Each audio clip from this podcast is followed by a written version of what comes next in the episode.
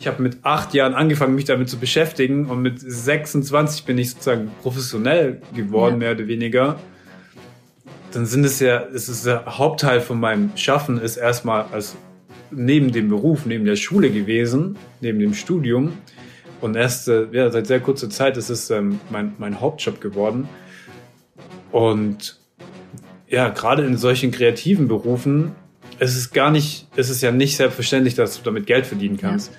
Deswegen würde ich diese kommerzielle Seite erstmal gar nicht, gar nicht versuchen anzustreben, sondern erstmal versuchen, so viel Zeit wie möglich in die Entwicklung von deinem, deiner Kunst und deinem Stil zu geben.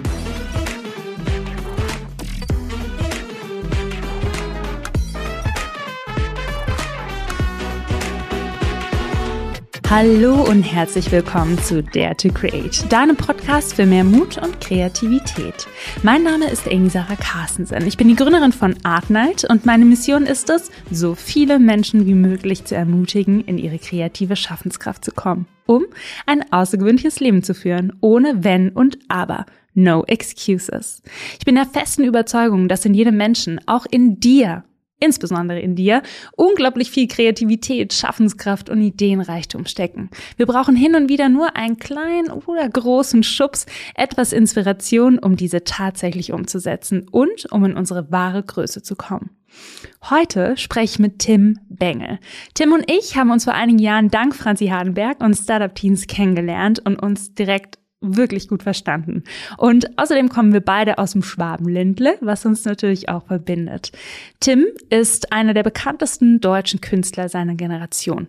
Bereits 2017 betrat Tim eben als jüngster europäischer Künstler aus Esslingen mit einer Soloshow in New York die internationale Bühne. Es folgten weitere diverse Ausstellungen und Messeauftritte weltweit, wie zum Beispiel bei der Art Miami oder seiner neuesten Einzelausstellung in Südkorea. Er hat insgesamt eine mediale Reichweite von über 400 Millionen Menschen erreicht. Ist das nicht Wahnsinn? Und er erfindet sich, und das finde ich ganz besonders spannend, in seiner Kunst immer wieder neu. Gerade erst hat er sich ein fahrbares Atelier gebaut und tourt durch Europa. Tim ist außerdem so würde ich ihn bezeichnen, wirklich bodenständig, innovativ und ein absoluter Herzensmensch.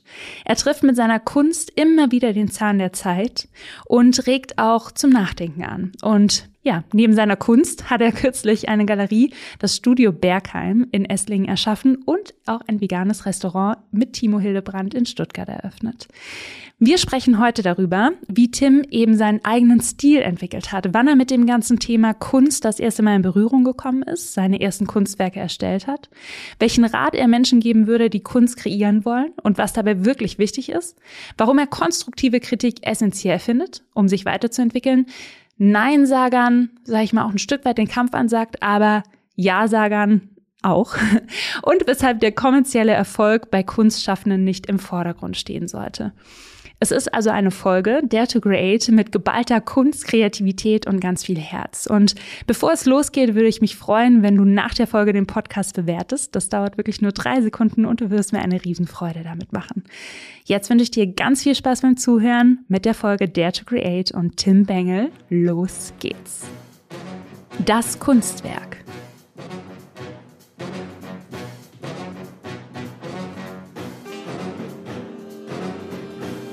Okay. Für 10 Sekunden okay. soll, ich, soll ich dir zeigen? So, lieber Tim, jetzt zeig mir einmal dein Kunstwerk in die Kamera. Oh, wow. Okay. Also, ich sehe ein unfassbar gefährliches, aber auch zu Unrecht gefährliches Tier, was ich das letzte Mal bei Findet Nemo gesehen ja. habe. Genau, es ist ein Hai. Was verbindest du mit dem Hai? Ich habe eine Doku über Haie angeschaut und die sind. Ich habe ich hab gerade so eine, ich glaube, eine Arte-Doku über Haie angeschaut und es war total interessant. Und die sind gar nicht so gefährlich, wie man immer denkt, wie man von den Filmen eingeredet bekommt. Das sind eigentlich total interessante Tiere. Ja. Und was verbindest du so mit dem Hai? Was war so dein Main Learning, was du aus der Doku mitgenommen hast? Boah, das Haie können richtig alt werden. Es gibt anscheinend Haie, die können 500 Jahre alt werden. Krass, wusste ich auch noch nicht. Und das fand ich schon, fand ich schon interessant. Das könnte einfach noch ein Hai geben, der die Entdeckung von ähm, Amerika miterlebt hat. So. Ja, Wahnsinn. Müssen wir mal kennenlernen. Ja. Das Interview. Mal weg von dem High. Eine Frage direkt zu Beginn. Würdest du dich als kreativen Menschen bezeichnen, Tim? Es kommt auf die Definition von kreativ an, aber an sich äh, denke ich schon, dass ich als Künstler auch eine kreative Ader habe, ja. Wie würdest du denn Kreativität definieren? Naja, Kreativität ist schon eine Fähigkeit, Lösungen für Probleme zu finden. Hm. Deswegen hat, ist es eher kreativ nicht nur was Künstlerisches, sondern es kann ja in jeder, in jedem Bereich kannst du Kreativität gebrauchen. Ja. Und glaubst du, Kreativität liegt so in der Natur von uns Menschen oder müssen wir uns das erst antrainieren? Naja, ich glaube, man muss halt zum Teil auch ein bisschen mutig sein, um Kreativität wagen zu können. Mhm. Weil es ist, hat ja auch immer ein bisschen was mit aus der Reihe tanzen zu tun. Und ähm, ja, deswegen steckt es schon in jedem drin, aber jeder muss es auf, bei sich auch ein bisschen entdecken. Wie hast du das denn bei dir entdeckt? Also kannst du uns vielleicht mal so durch deinen eigenen Kreativprozess ein bisschen führen, ähm, wie du eigentlich zu Kunst gekommen bist, wie du mit deine Kreativität eigentlich kennengelernt hast und das im Endeffekt daraus gemacht hast, was du heute machst. Ja, also für Kunst interessiere ich mich schon echt schon ewig, seit ich ein kleines Kind bin eigentlich.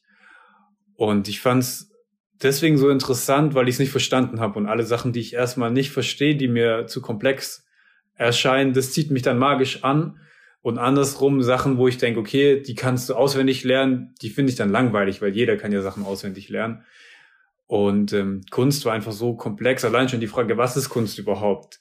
Gibt es ja keine eindeutige, korrekte Antwort ja. drauf. Und das hat mich so fasziniert, dass ich da ähm, ja, seitdem dran geblieben bin, versucht habe, selber Kunst äh, zu machen, ähm, einen eigenen Stil zu entwickeln. Was ich auch immer sehr wichtig finde bei Kunst, ist nicht unbedingt ähm, Leuten zu imitieren. Das gehört auch am Anfang dazu. Das habe ich auch gemacht, um Techniken zu lernen, um Sachen auszuprobieren. Aber irgendwann mal so weit zu sein, dass man seinen eigenen Stil entwickelt. Und das habe ich ja dann zum Glück geschafft, so vor fünf, sechs Jahren mit, äh, mit meinen Collagen aus Sand und Gold. Und ja, vielleicht gehört da auch ein bisschen Kreativität dazu, mal über den Tellerrand rauszugucken ja. und auf was zu kommen, was es davor noch nicht gegeben hat. Ja, dem stimme ich zu. Ich glaube, es gibt ja so ein berühmtes Buch von Austin Kleon, heißt der. Das Buch heißt Steal Like an Artist. Und ich glaube, insbesondere zu Beginn, was du auch gerade gesagt hast, hilft es einem, Techniken zu lernen, hilft es einem, Inspiration zu bekommen, um dann überhaupt sein eigenes Ding daraus entwickeln zu können. Und manchmal machen wir es uns total schwer, indem wir dann uns am Anfang nicht trauen zu kopieren. Ich sag's mal so. Ähm, obwohl es uns in dem kreativen Prozess helfen würde. Und was hast du denn kopiert ganz am Anfang, als du angefangen hast? Oder wen hast du kopiert? Also ganz am Anfang habe ich erstmal die, die Künstler, die ich im Museum gesehen habe, die habe ich versucht zu imitieren. Mhm. Und es waren damals halt so sehr abstrakte, äh, Cy Wombly und Kandinsky, wo du halt schon, das, also Kandinsky ist ja so halb gegenständig, da siehst du fast nichts mehr, du kannst noch erraten, sind es Berge oder, oder, oder Bäume oder was auch immer, aber es gibt keine eindeutige Lesart von den ja. Bildern. Und ähm, ja, das habe ich dann zu Hause natürlich in der in der Staatsgalerie in diesem Museum. Da war das dann acht mal fünf Meter groß, jetzt so ein Side Twombly, und ich habe es dann auf einem DIN A4 Blatt nachgemalt und fand es genauso gut wie im Museum. ähm, und ja, irgendwann bin ich dann halt auf den Trichter gekommen, dass es halt mit dem Imitieren irgendwann halt ein Ende haben sollte, wenn wir den nächsten Schritt machen möchte. Und dieses Steal Like an Artist, das habe ich auch ähm, gelesen. Ich glaube, das gibt's immer mal wieder in so Museumsshops, oder? Wenn es das Buch ist. Ich glaube, da geht's dann auch darum, ich meine, das habe ich auch gemacht, dass man jetzt nicht sagt, okay, ich mal genauso wie Picasso oder genauso wie Basquiat, sondern ich kombiniere vielleicht meine drei Lieblingskünstlerinnen und Künstler. Ich sag, der eine macht schöne Formen, der andere schöne Farben, der andere gibt noch was, macht was Schönes Digitales und ich nehme diese drei ähm, Bestandteile und koche mir was Eigenes daraus. Und ich glaube auch, du kannst heute nicht mehr, du kannst das Rad ja nicht mehr neu erfinden, so. Und auch bei meinen Sand- und Goldarbeiten, also Gold ist ja schon in der Kunst vertreten seit tausenden von Jahren. Also in allen Kulturen haben die ja, wurde Gold verwendet, um Skulpturen zu ähm, herzustellen ja. oder auch im Mittelalter, um Bilder zu, zu verzieren. Und auch Sand ist auch schon lange ein Thema. Mönche machen seit hunderten Jahren Kunstwerke aus Sand, buntem Sand vor allem, und äh, zerstören das dann aber nachher wieder, um auch ein bisschen diese Vergänglichkeit zu thematisieren. Und deswegen, ich habe weder Kunst aus Gold erfunden, noch Kunst aus Sand. Ich habe halt die Kombination äh, gewählt und die gab es halt noch nicht mhm. davor. Und wie bist du darauf gekommen? Ich kann mich noch erinnern, du hast mir erzählt, dass vieles mit einem Kunstwerk aus Pfennigstücken angefangen hat. Oder halt so Centstücken. Ja, genau. Ja, das war ähm, damals während dem Abi. Ich war in der Schule war nicht so mein Ding. Ich, also ich mochte einfach nicht das Gefühl, so Sachen lernen zu müssen, nur um die gelernt zu haben. So Bulimie lernen, das hat sich immer schon falsch angefühlt für mich. Und äh, da hatte ich so einen inneren Widerstand und war deswegen jetzt auch nicht, äh, nicht unbedingt der Streber in der Klasse. Und ähm, habe dann nebenher immer ein bisschen mich mit der Thematik Kunst beschäftigt, halt auch im Unterricht natürlich. Und es gab dann auch einen Kunstwettbewerb an der Schule, und ich habe mir schon überlegt, okay, wie, wenn ich da mitmache, wie könnte ich den auch gewinnen? Und da war meine These dann schon, ich werde den nicht gewinnen, wenn ich eine Zeichnung einreiche oder ein Gemälde, weil das werden 100 andere Schülerinnen und Schüler wahrscheinlich auch machen. Das ist ja so das Klassische. Du malst oder du zeichnest und gibst es dann äh, der Jury. Und ähm, ich habe dann gedacht, okay, wie kann ich aus der Masse rausstechen? und habe dann mich für die Technik der Collage entschieden, also Sachen zu kleben und habe eben bin zur Bank gegangen mit 20 Euro und habe gesagt, ich will dafür eben alles in Centstücke gewechselt haben. Und dann hatte ich hier einen ganzen Sack voll, voll äh, Cent und habe mir hab daraus ein, Bild geklebt sozusagen. Und wenn du ein bisschen weiter weg stehst, dann siehst du, das ist so der Umriss der Europa-Landkarte wo man dann auch ein bisschen so eine versteckte Botschaft hat. Das war dann so kurz nach dieser Finanzkrise, diese verschuldeten Staaten, die standen an Kopf, also diese, diese Symbole auf den Centstücken. Und das hat auch meinen Wirtschaftslehrern dann ganz gut äh, gefallen, dass ich noch so eine wirtschaftliche Botschaft da reingebaut habe. Aber auch den Mitschülerinnen und Mitschülern, die fanden das äh, allein schon, weil es halt was anderes war, ganz cool. Und es war ein dem demokratischer Wettbewerb, mit dem habe ich dann gewonnen. Und ähm, ja, also es hat nichts in dem Sinne, ähm, kein, es gab als Belohnung, glaube ich, einen Bleistift, aber eben auch die, die Bestätigung, dass wenn man Sachen anders macht als die anderen, dass man dann äh, erfolgreich sein mhm. kann. Und dann hast du ja später angefangen mit den Sand- und Goldbildern und kannst du mich mal kurz mitnehmen? bist du da hingekommen mit Trial and Error? Hast du irgendwann mal gedacht, statt den Centstücken nehme ich jetzt Sand ähm, und mache daraus nochmal was ganz anderes? Oder wie kommt man dahin? Also wie kommt man wirklich zu dem Punkt, was du vorhin auch genannt hast, seinen eigenen Stil zu finden, gerade in der Kunst? Ja, also es war sehr viel, ich habe sehr viele Sachen probiert. Aber was mir, glaube ich, relativ früh klar war, dass ich halt gerne Sachen mit meinen Händen mache.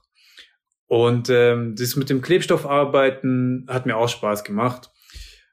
Und dabei bin ich eigentlich geblieben bei dieser Collage und habe aber über die Jahre ganz viele verschiedene Sachen versucht zusammenzukleben, Bilder und Kunstwerke zu kreieren, mit Plastik, mit Holz, mit Metall, alles versucht irgendwie zusammenzukleben und mir halt auch über die ähm, ja, über die, diese Versuchsphase, die ging, glaube ich, auch fünf oder sechs Jahre eben von Abi bis 24, 25, wo ich dann das erste Bild aus Sand überhaupt äh, gemacht habe. Ähm, ja, habe ich sehr viel probiert und alles auch wieder verworfen, weil es hat sich nie so, so richtig angefühlt. So, ich hatte da zwischendurch mal auch andere ganz coole Bilder gemacht, die sicherlich sich auch wahrscheinlich äh, gut angekommen wären, aber die haben einfach nicht so zu mir gepasst, so, weil die waren sehr bunt und äh, ich bin ja nicht so der bunte Vogel, würde ich sagen. Ich bin ja, fühle mich eher äh, der Minimalismus so ein bisschen zugehörig. Trage auch nur schwarze und weiße Klamotten. Da hat es für mich nicht gepasst, dass ich jetzt hier mit bunten äh, neonfarbenen Bildern auf, äh, aufkreuze. Und habe dann gesagt, komm, ich arbeite nochmal weiter dran und dann bin ich, naja, irgendwann äh, zu dem Sand gekommen. Hab erstmal ein Bild aus äh, nur aus Sand gemacht und da habe ich gemerkt, okay, es fehlt noch irgendwie dieses i-Tüpfelchen und habe dann noch angefangen, äh, Blattgold einzuarbeiten. Mhm. Ja, also es ist immer versuchen, äh, scheitern, versuchen, scheitern und äh, ich bin da in diesem Prozess hunderte Male gescheitert, bis es dann einmal geklappt hat und ich äh, sozusagen zufrieden war mit dem Ergebnis. Ja. Und was hat dich angetrieben, weiterzumachen? So, weißt du, manchmal hat man ja das ja, Gefühl, so wenn man scheitert angesehen. oder wenn was nicht so funktioniert, wie man sich das vorstellt, dass man es dann zur Seite legt und sagt so, fuck it. Ja, das war so die Vision und die Challenge.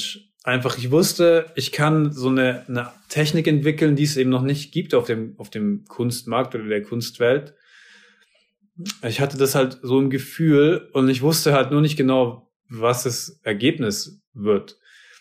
Und deswegen bin ich da dran geblieben. Ich meine, in diesem Dranbleiben gab es natürlich auch Phasen, wo ich mal zwei Jahre mich gar nicht mit dem Thema beschäftigt habe, weil ich irgendwie studiert habe oder ähm, Zwischendurch habe ich auch noch eine Ausbildung gemacht zum Modeschneider, auch wieder gerne was mit meinen Händen eben gemacht. Und dann bin ich aber immer wieder zurückgekommen. Irgendwann bin ich, irgendwie bin ich immer wieder bei der Kunst gelandet. Und ja, das ist ja auch ein Zeichen dafür, dass, äh, ja, dass irgendwas will, dass ich da, ja. da, da dran bleib, irgendeine innere Kraft. Ja. ja, das ist schön. Und ich stelle mir jetzt vor, so Tim sitzt in seinem Atelier und klebt verschiedene Sachen zusammen. Wann weißt du, dass ein Werk fertig ist? Und dass man auf, und dass es jetzt einfach fertig ist? Wie kann ich mir das vorstellen? Ja, also bei mir ist es relativ einfach, weil es ist ja eine komplett mit Klebstoff ähm, beschichtete Leinwand oder Aluminiumplatte oder Holzplatte, ähm, also Trägermaterial. Und da trage ich dann meine Materialien auf. Und wenn der Kleber komplett mit Materialien bedeckt ist, dann ist es ja nicht mehr klebrig und dann ist es automatisch fertig. Ähm, und ich kann ja nicht wie ein Maler zum Beispiel dann nochmal sagen, okay, ich mal da nochmal ein bisschen was drüber, sondern es ist dann relativ fertig. Ich kann auch einzelne Sachen äh, bisschen korrigieren und so. Aber ja, ich muss mir schon im Prozess schon relativ sicher sein, was ja. ich, was ich mache. Ja, sehr schön. Und ja, das hat viele, viele Versuche, viele Fehlschläge. Ich glaube, die ersten, wahrscheinlich das erste Jahr an Arbeit, das musste ich dann irgendwann auch komplett, äh, ähm, ist gar nichts geworden so, weil Materialschwierigkeiten. Ich hatte ja auch in dem Sinne keinen Lehrer, bei dem ich sagen konnte, was denn der beste Lack oder der beste Klebstoff ja. oder der beste Sand dafür, sondern ich musste halt das alles selber ähm, entwickeln und vor allem damals als duale Student war das halt gar nicht so einfach, weil ich habe so wenig Kohle ja. gehabt ähm, und so Materialien, Kunst, äh, Supply ist ja richtig teuer zum Teil.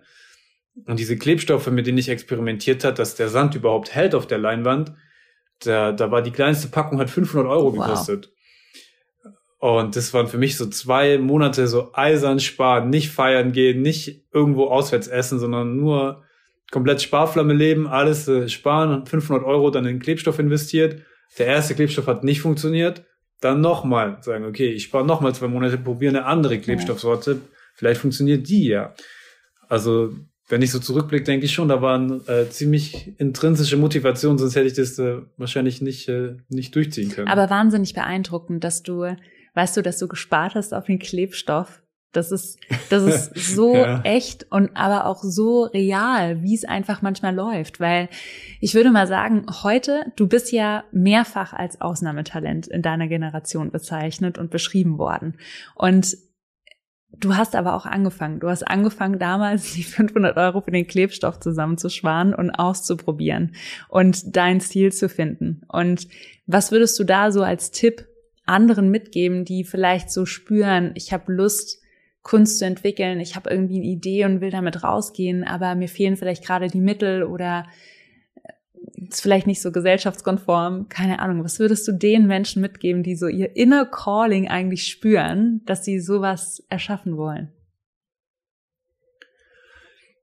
Ja, also auf jeden Fall dranbleiben und es machen und nicht sozusagen sich so unter Druck setzen und sagen, es muss gleich ein Hauptberuf sein. Also ich meine, ich habe das ja sozusagen, boah, wenn man sagt, okay, ich habe mit acht Jahren angefangen, mich damit zu beschäftigen und mit 26 bin ich sozusagen professionell geworden, ja. mehr oder weniger, dann sind es ja, es ist der Hauptteil von meinem Schaffen ist erstmal als neben dem Beruf, neben der Schule gewesen, neben dem Studium. Und erst äh, ja, seit sehr kurzer Zeit ist es ähm, mein, mein Hauptjob geworden. Und ja, gerade in solchen kreativen Berufen es ist gar nicht, es ist ja nicht selbstverständlich, dass du damit Geld verdienen kannst. Ja. Deswegen würde ich diese kommerzielle Seite erstmal gar nicht, gar nicht versuchen anzustreben, sondern erstmal versuchen, so viel Zeit wie möglich in die Entwicklung von deinem, deiner Kunst und deinem Stil zu geben. Und es macht auch mindestens genauso viel Spaß, wenn du nicht äh, sozusagen in der Pflicht bist, jetzt Bilder verkaufen mhm. zu müssen sondern du machst es aus Leidenschaft raus, neben deinem Hauptberuf und ähm, nimmst dir die Zeit, die du brauchst, deine Technik zu entwickeln, dein, deine Handschrift zu finden. Und wenn das dann auf die Nachfrage trifft, dann kann man immer noch sagen, okay, dann arbeite ich nur halbtags und bin halbtags äh, Kunstschaffender. Ja. Und so habe ich es auch gemacht. Also ich habe ähm, neben, ich habe ultra lange nebenher noch studiert, selbst als ich noch au schon Ausstellungen in New York hatte und so weiter. Ähm, einfach, dass es auch für eine selber so eine Art Sicherheit gibt. Man muss dann nicht sagen, ja, ich bin professioneller Künstler und ein halbes Jahr später muss man sagen, ja, es hat doch nicht geklappt. So, man kann sagen, hey, ich bin eigentlich, ich bin Student, ich studiere Kunstgeschichte und nebenher mache ich Kunst. Bis es halt mal auf einem Niveau ist, wo man dann diesen ja, wo es halt dann so gut läuft, dass man sagen kann, okay, ich bin jetzt nur noch äh, hauptberuflich Künstler. Hm. Würdest du sagen, dass dein kommerzieller Erfolg dein kreatives Schaffen beeinflusst hat? Na, ich hoffe nicht.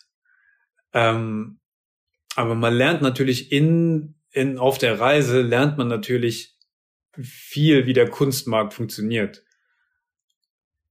Und ob man sich dann unterbewusst damit äh, ja, sozusagen davon beeinflussen lässt, ist eine schwierige Frage, weil wenn jetzt äh, eine Künstlerin oder ein Künstler rote Bilder malt und die verkaufen sich überhaupt nicht und blaue Bilder, die verkaufen sich äh, wie warme Semmeln, dann ist halt die Frage, malt der Künstler, welche Farbe malt er dann äh, weiterhin?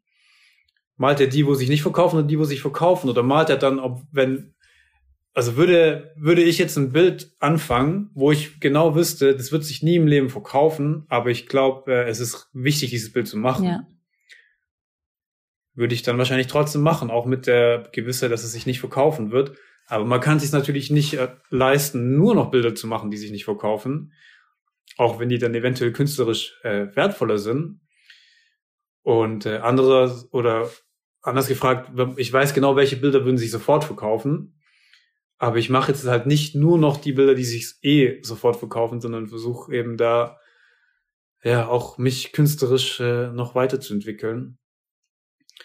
Und deswegen, ja, also sobald du das professionell betreibst, verändert sich das auf jeden Fall oder du musst mehr oder weniger sehr aufpassen, dass es nicht zu sehr verändert. Also solange du noch kein Geld damit verdienst, bist du künstlerisch eigentlich äh, am freisten. Mhm. Ja, spannend. Inzwischen hast du deine Kunst ja auch weiterentwickelt, beziehungsweise viele verschiedene Dinge gemacht. Du hast deine Sandbilder ähm, auch mit, mit Gold, Sand, Schwarz-Weiß, die so schön sind. Dann hast du vor ein paar Jahren, da freue ich mich immer noch drüber und gucke gerade parallel hier drauf, ähm, Grabsteine mit ganz tollen Zitaten entwickelt, auf Marmorplatten auch viel mit Gold. Dann hast du ähm, einen goldenen Bagel gemacht und wie entstehen diese Ideen in deinem Kopf? Woher kommen die? Ja, das entsteht aus der, aus dem Drang, dass ich nicht auf einer Technik hängen bleiben will. Weil es gibt viele, viele erfolgreiche äh, Kunstschaffende, die finden halt einmal einen Stil, der gut läuft, sozusagen, der denen, der denen Ausstellungen äh, beschert, die gut davon leben können aber die ändern den Stil ihr ganzes Leben nicht mehr. Und da habe ich gesagt, okay, den Weg will ich nicht einschlagen. Ich will eigentlich ein viel vielseitiger ähm, Künstler sein. Und eben diese in Berlin, die äh, Friedhofsinstallation in, in Berlin Mitte, war dann eben meine Idee, okay, ich habe jetzt mal Lust, eine Installation zu machen. Ich habe eine gewisse Fläche äh, zur Verfügung in Berlin. Und was, was baue ich dann da?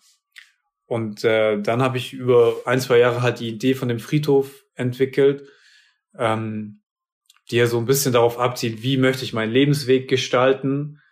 Genau. Und äh, mit dem, mit dem Avocado-Bagel war das halt ähnlich. Da war dann eher so die Sache, okay, ich möchte mich noch intensiver mit dem Zeitgeist beschäftigen, weil die Frage ist ja immer, was ist Kunst? Ist also meine Hauptfrage. Ähm, für mich hat Kunst schon was mit Innovation zu tun, also die Erschaffung von neuen Sachen oder die neue Kombination von alten Sachen. Ähm, dann auch mit Ästhetik, also wenn so ein Kunstwerk einfach so eine Aura hat und äh, sich bis ja mit einbezieht und ähm, kann auch mit Zeitgeist was zu tun haben. Und da habe ich dann überlegt, okay, wenn ich jetzt den Zeitgeist behandle ähm, oder einfrieren möchte, was würde ich dann, was würde ich behandeln? Und da ist halt die Avocado mir in, äh, mir sehr krass aufgefallen, weil die Avocado, also vor 30 Jahren hat die noch keiner gekannt ja. oder vor 20 Jahren. Ich weiß noch als meine Mutter die erste Avocado mit nach Hause gebracht hat. Vor 20 Jahren oder so, da war ich auch noch ein kleiner Junge und wir wussten nicht genau, was wir damit machen. So, ist es jetzt eine Frucht, die wir so löffeln oder so, sie hat es irgendwo in einem Magazin gelesen, dass man das anstatt Butter nehmen könnte und so. Also es war noch so ein richtiges, äh, äh, richtiges Abenteuer, so eine Avocado zu essen. Und jetzt mittlerweile ist die Avocado überall. Es gibt Restaurants, die kochen nur noch mit Avocado. Ähm, Beauty-Produkte sind mit Avocado, Social Media, Millionen von äh, Hashtags unter, unter der Avocado. Ist auch wie so eine Art Statussymbol geworden, weil Avocado-Produkte sind relativ teuer. Und und dabei ist es aber halt nicht so sonderlich nachhaltig, gerade die Avocado zu essen. Also die kommt ja von Übersee, wird, braucht sehr viel Wasser, aber auch sehr viel Sonne und deswegen wird zum Teil das Grundwasser eben abgepumpt ähm, und äh, ja, trocknet da die, die Flüsse aus. Und ähm, ja, da war so ein bisschen mit, äh, ja, mit einem Lachen, mit einem weinenden Auge habe ich diese Avocado dann als ähm, als das Symbol unserer Generation ein bisschen äh, thematisiert und in, in Gold gießen lassen, in Gold verewigen lassen. Ja. Was, was richtig beeindruckend aussah. Ich kann mich noch erinnern. ja. Danke. Und du hast gerade gesagt, ne, du beschäftigst dich ja viel auch mit dem, mit der Definition von Kunst, Kunst und hast jetzt uns ein paar Einblicke gegeben. Wenn du jetzt auch nochmal auf deinen künstlerischen Prozess auch guckst und ich weiß, dass du eigentlich ein Befürworter bist, auch Fehler zu machen und aus Fehlern zu lernen. Ähm, wenn du so zurückblickst, was war so dein größter Fehler, aus dem du gelernt hast? Gibt's da was? Boah, ich mache die ganze Zeit Fehler. Deswegen ist, äh, ist es mein größter Fehler. Vielleicht nicht der größte, sondern oder vielleicht was, hm. was dir gerade direkt spontan in den Kopf kommt. Wo du sagst, ey, richtig gut, dass das passiert ist, weil dann ist das daraus entstanden.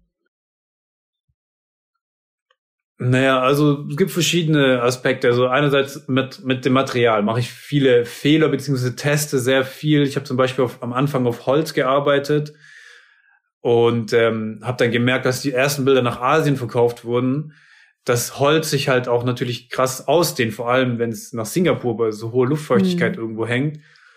Und dann haben diese meine Kunstwerke kleine Risse bekommen.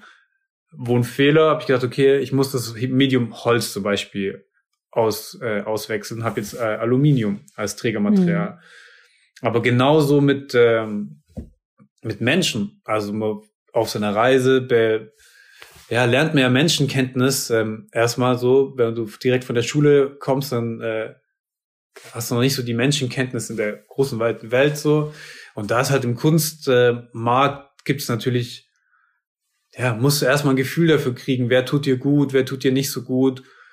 Und da habe ich auch natürlich erstmal ähm, auch am Anfang Leute kennengelernt, wo ich im Nachhinein denke, okay, hätte ich lieber mal nicht vielleicht mit denen zusammengearbeitet. Ähm, umso mehr schätze ich jetzt halt die Leute, mit denen ich jetzt zusammenarbeite, weil ich ähm, naja, beide Seiten da eben kennengelernt habe. Ja. Und ja, also so, solange du die Fähigkeit dir bewahrst, daraus zu lernen und dich nicht da irgendwie, dass dich nichts irgendwie kaputt macht, ist, glaube ich, glaube ich, ähm, ganz gut. Ich meine, ein Fehler, sage ich mal, wo ich meine erste Ausstellung in New York hatte, war ich halt so ultra motiviert, diese Ausstellung durchzuziehen. Ne? So, ich komme aus dem Dorf, krieg eine Ausstellung in New York angeboten. Das war wie so ein Traum gewesen. Ähm, aber ich habe halt während der Zeit, während der zehn Monate, die ich auf die Ausstellung hingearbeitet habe, halt alles andere vernachlässigt. Auch halt meine Gesundheit. Ich habe halt nur noch Essen gegessen, das nicht viel Zeit braucht zum Zubereiten, weil ich wollte halt, habe alles in meine Ausstellung reingesetzt. Ich habe auch keinen Sport mehr gemacht. Ich glaube, ich habe in den zehn Monaten so bestimmt 15 Kilo zugenommen. Ähm, hatte dafür eine geile Ausstellung, aber im Nachhinein denke ich mir, okay, wäre das nicht auch möglich gewesen, wenn ich drei Stunden Sport äh, die Woche gemacht hätte und ein bisschen gesünder gegessen hätte. Und das ist halt, ja, was, was ich heute probiere, dass ich halt meinen Alltag, also dass ich meine dass ich erstmal eine gesunde ähm, Fundament schaffe mit Sport und gesunder Ernährung und darauf dann die Arbeit aufbaue und mich nicht von der Arbeit sozusagen, selbst wenn es natürlich Spaß macht und so weiter, aber mich nicht trotzdem nicht so arg davon vereinnahmen lasse, dass ich äh, ungesund äh, lebe. Ja. Ich glaube, gerade wenn wir so in kreativen Flow kommen und eine Idee haben, die wir unbedingt umsetzen wollen, ja. da fällt es uns so schwer, ne? Weil da ist man so drin und es macht Spaß und man merkt ja. gar nicht, wie erschöpft man vielleicht manchmal ist oder wie sehr man dann andere Lebensbereiche und Dinge, die einem eigentlich wichtig sind, vernachlässigen. Deswegen vielen Dank fürs Teilen. Ich finde, es ist ein ganz gutes und ähm, wichtiges Learning auch, wenn man darüber spricht. Ja. Jetzt mal weg nochmal von den Fehlern. Ja. Was ist so die größte kreative Leistung, auf die du so richtig stolz bist? Boah, die größte kreative Leistung, ne, das ist halt einfach, das, ich glaube, immer noch meine Erkenntnis oder meine These, die ich halt mit 16, 17 formuliert habe, dass Kunst eben mehr ist als die Imitation von, von ja. Altem. Und das ist halt es hört sich so banal an, aber wenn du mal auf eine Kunstmesse gehst, ich sag dir, 95 Prozent von dem Zeug, was da hängt, ist Imitation von dem Alten. Und wenn du ein bisschen Kunst, ich habe ja auch ein bisschen Kunstgeschichte studiert, wenn du ein paar Künstler kennst, so, die in den letzten äh, 100 Jahren, 100, 200 Jahren ähm, erfolgreich waren, dann erkennst du, finde ich, viel zu oft, von wem der Künstler oder die Künstlerin inspiriert ist. Und das gefällt mir dann schon mal nicht. Also wenn ich sehe, der Künstler ist ja eindeutig ein zweiter Andy Warhol oder ein zweiter äh, oder will ein zweiter Picasso sein, un unterbewusst von mir aus. Ähm, ja, dann hat er sozusagen noch nicht diesen Schritt gemacht, den ich irgendwann mal gemacht habe, wo ich gesagt habe, okay, es ist mehr wie Imitation. Ja. Es ist halt das Erschaffen von was, von was Neuem. Und ähm, deswegen schätze ich halt die Künstler, die das schaffen, unheimlich wert. Habe jetzt auch angefangen, Kunst zu sammeln und sammle halt da auch nur Leute, wo ich keinen anderen Künstler in dem Werk sehe, sondern ich sehe nur die Künstlerin und den Künstler, die eigene Handschrift. Und das, äh, ja, finde ich immer beeindruckend, wenn das, wenn das Leute schaffen. Ja. Ja, es hat ja viel damit zu tun, aus der Komfortzone rauszugehen, zu wagen. Ganz zu Beginn unseres Gesprächs hast du auch gesagt, dass kreativ zu sein heißt auch mal aus der Masse auszustellen, also quasi rauszufallen oder Dinge mal anders zu machen. Und wie gehst du, beziehungsweise ich stelle jetzt meine Hypothese auf, wenn man das tut, dann gibt es natürlich auch viele Kritiker.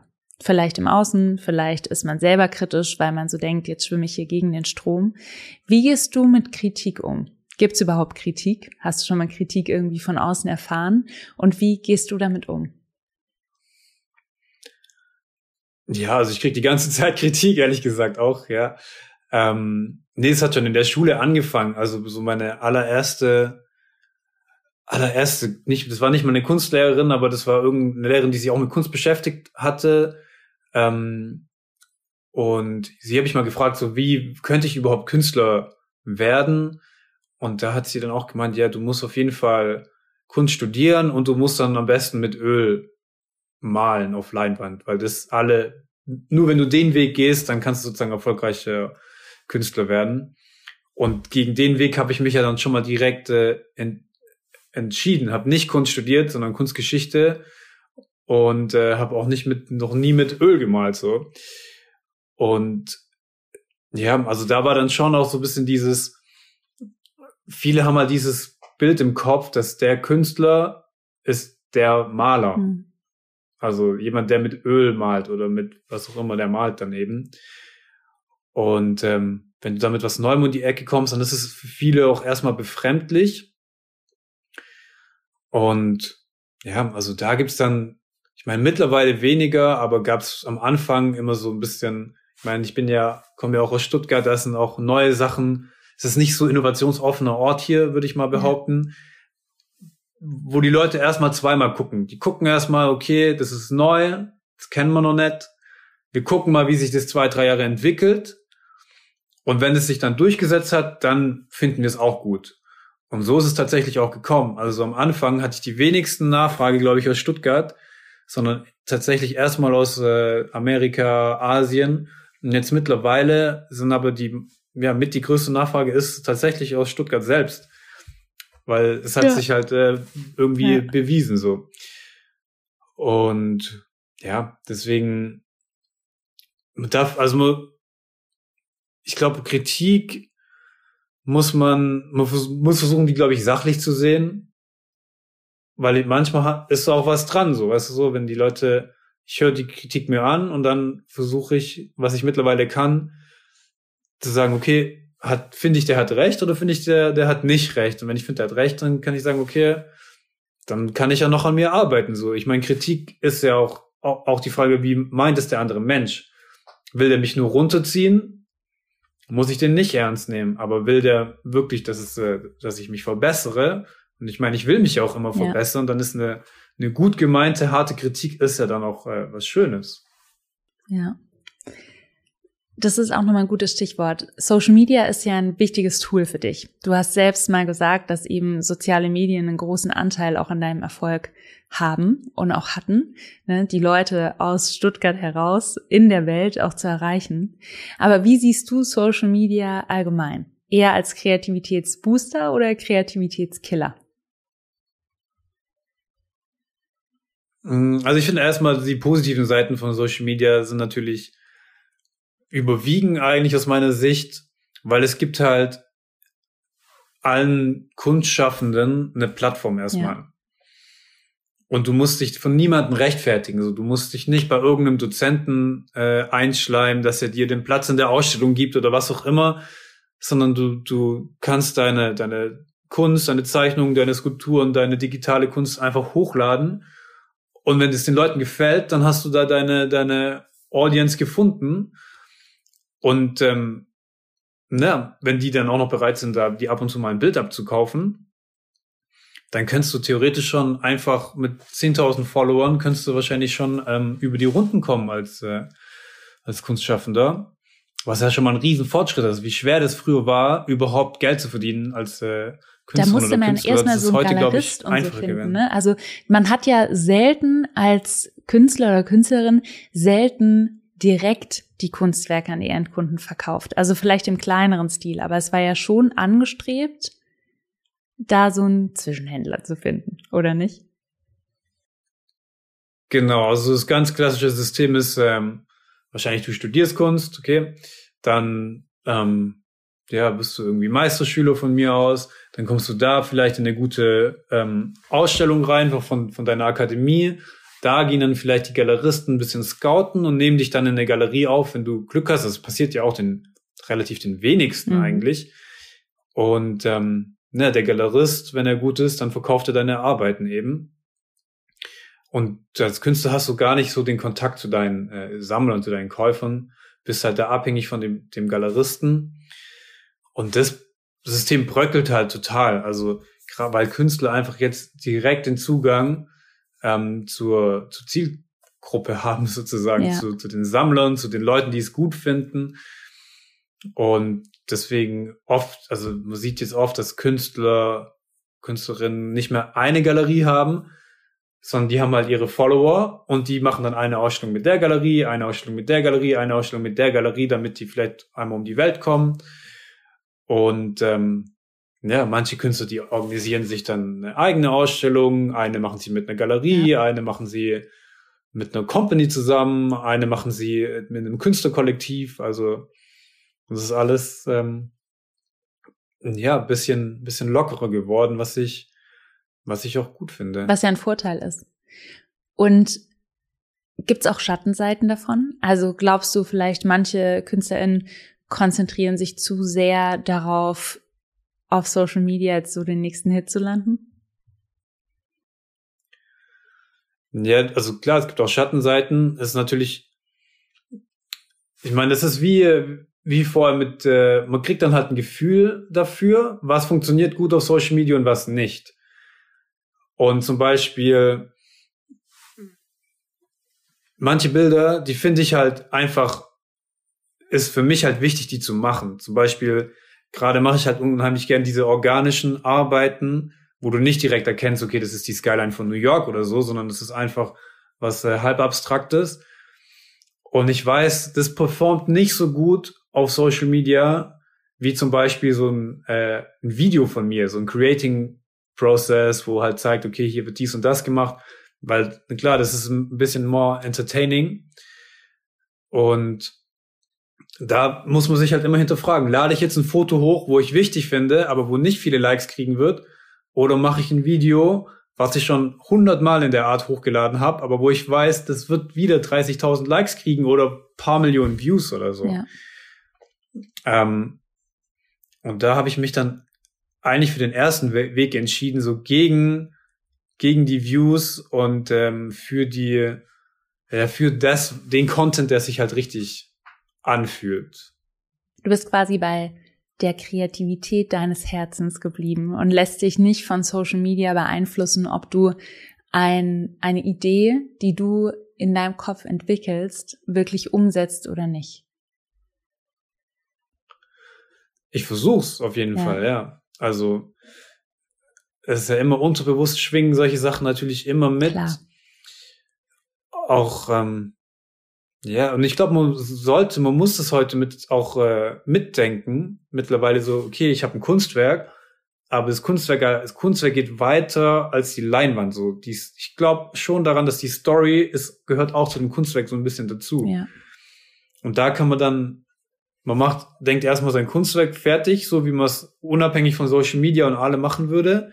Und dann müsste man im zweiten Schritt eigentlich denken, okay, und wie erzähle ich jetzt die Geschichte möglichst angenehm für den ähm, oder auch äh, videografisch spannend für nachher den den Mensch, der der das sich anschaut, weil wenn es nachher nur zwei Likes hat oder nicht nur Likes, sondern einfach zwei Leute erreicht, ist halt dann auch ein bisschen schade. Und da kann man halt, naja, vielleicht coole Videos drehen, vielleicht eine Story, was habe ich mir bei dem Kunstwerk gedacht oder jeder kann, muss es natürlich für sich selber wissen, aber es ist natürlich schöner, wenn dein Kunstwerk nachher 5000 Leute erreicht, anstatt äh, fünf. Ja. Da hast du recht. Das ist nochmal ein schöner Stich, äh, schöner, schönes Stichwort. Und zwar, was mir noch wichtig ist, ich finde es wirklich toll, wie du eben auch heute, das ist ja auch noch nicht ganz so alt, mit deinem Studio Bergheim eben mehr Leuten den Zugang zu junger und zeitgenössischer Kunst ermöglichst und auch die international besten jungen Künstler eben zusammenbringst und präsentierst. Und vielleicht gibt es ja zwei bis drei Künstler, die noch total in den Startlöchern sind, die noch unbekannt sind, unentdeckt sind und die wir hier vielleicht schon mal promoten könnten, wo du sagst, die sind wirklich toll und so kurz vor, vielleicht für dich so kurz vor, ah, die braucht noch so einen kleinen Schubs. Und wer ist das? Gibt's welche?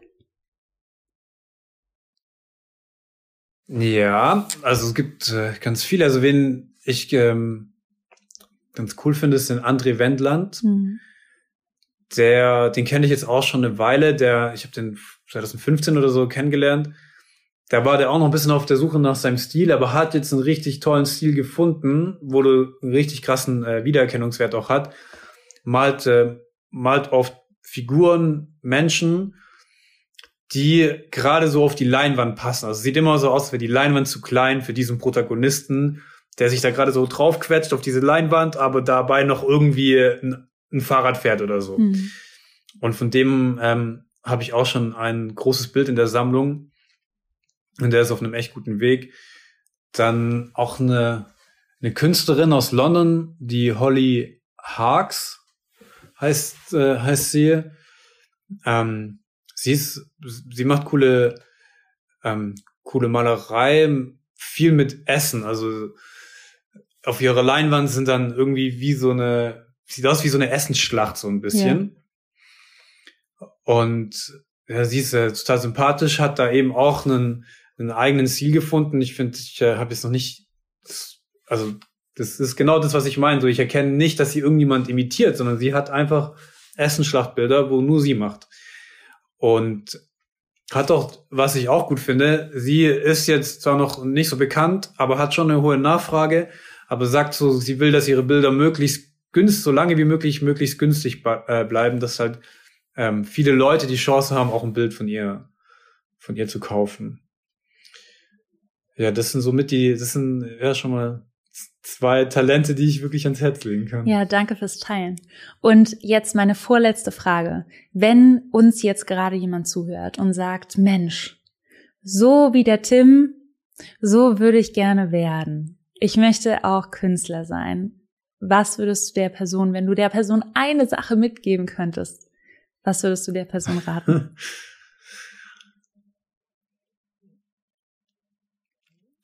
Das ist äh, eine gute Frage. Eine Sache. Also man sollte sich auf jeden Fall nicht von den von den ganzen Nein-Sagern runterziehen lassen. Auch, also sagen wir mal jetzt im Schulsystem, das Schulsystem ist ja darauf geprägt, Angestellte abzuwerfen. Gute Angestellte, das ist ja auch super wichtig. Ähm, aber als Künstler bist du ja kein Angestellter, sondern du bist, ähm, du bist ja dein eigener Chef sozusagen. Du bist dann nur dir selber verpflichtet und du musst dich auch nur vor dir selbst rechtfertigen. Ähm, und deswegen nicht so viel auf die Gesellschaft zu hören, so eher so ein bisschen ein Gefühl zu kriegen, auf die Stimme in sich selber zu hören, aber auch kritisch zu sein. Also mhm. Ich bin kein Fan davon, sich immer alles gut zu reden, sondern ich versuche wirklich so sachlich wie möglich mit Themen umzugehen, kritisch mit mir zu sein und dann eben auch besser zu werden so und dann Maßnahmen zu treffen, die das, äh, die da, die da einhaken. So, wenn ich 15 Kilo zunehme in der Vorbereitung, dann versuche ich halt danach das zu analysieren und sagen, okay, jetzt muss ich einhaken, um äh, um nicht bei der nächsten Ausstellung nochmal 15 Kilo zuzunehmen. Ja. Und ähm, ja, diese diese Selbstkritik Selbstkritik und nicht die, die Meinung von anderen zu, zu nah an sich ranlassen. Ich glaube, dann, es, ja, dann ist man schon auf einem guten Weg. Ja. Stimme ich zu. Oder was meinst du? ja, definitiv. Ja. Ich glaube, es ist immer wieder schwierig. Also man, man darf sich da immer wieder so selber, ich sag mal, alleinen und immer wieder hinterfragen, bin ich jetzt, ist es jetzt mein eigener innerer Kritiker? Vergleiche ich jetzt mich gerade und deshalb geht's mir schlecht? Oder ist es berechtigte Kritik, ne? Und das aber voneinander zu unterscheiden, ja. ist gar nicht so leicht und bedarf einfach ein bisschen Erfahrung und gute Selbstkenntnis, dass man das für sich einordnen kann. Was nicht bedeutet, dass man nicht mehr total down ist, wenn jemand Kritik übt oder wenn irgendwas passiert oder man sich vergleicht und dann so denkt, scheiße, alles geht der Bach runter. Ich glaube, ich höre auf. Hat man ja auch immer wieder. Aber dass man sich da immer wieder rausholt und eben ja, so ein bisschen wie von außen auf einen selbst drauf guckt. So wie man es vielleicht auch bei anderen tun würde. Ja, genau. Das fällt uns ja immer wieder schwer. Ja. Aber ich muss sagen, am, also ich habe jetzt ein paar ähm, ja, kreative Leute kennengelernt und am schlechtesten läuft es meistens bei den Leuten, die nur Ja-Sager in ihrem Freundeskreis haben oder in ihrer näheren Umgebung. Die machen irgendwas, und alle Leute sagen, ja, das ist super toll, was du machst. Und das, äh, dadurch kannst du ja nicht besser werden. Also du brauchst ja Meinungen, die kritisch mit dir sagen, die sagen, ja, kannst du nicht mal das Bild so malen oder so malen oder vielleicht der Stil, das erinnert mich viel zu arg an, äh, an, an Monet, keine Ahnung. Wieso hast du noch nicht deinen eigenen Stil? Wenn du immer nur alles äh, super toll finden, alle um dich rum, dann glaubst du es irgendwann selber, aber ja, du wirst dadurch nicht, äh, nicht besser. Deswegen bin ich eigentlich für jeden Kritiker auch äh, tatsächlich dankbar. Ja. Ein Hoch auf die konstruktiven Kritiker. Konst konstruktive so lass uns jetzt verstehen. Genau. Ja, sehr gut. Die Mutprobe. Und jetzt letzte Frage. Ähm, was willst du so in den nächsten zwölf Monaten wagen?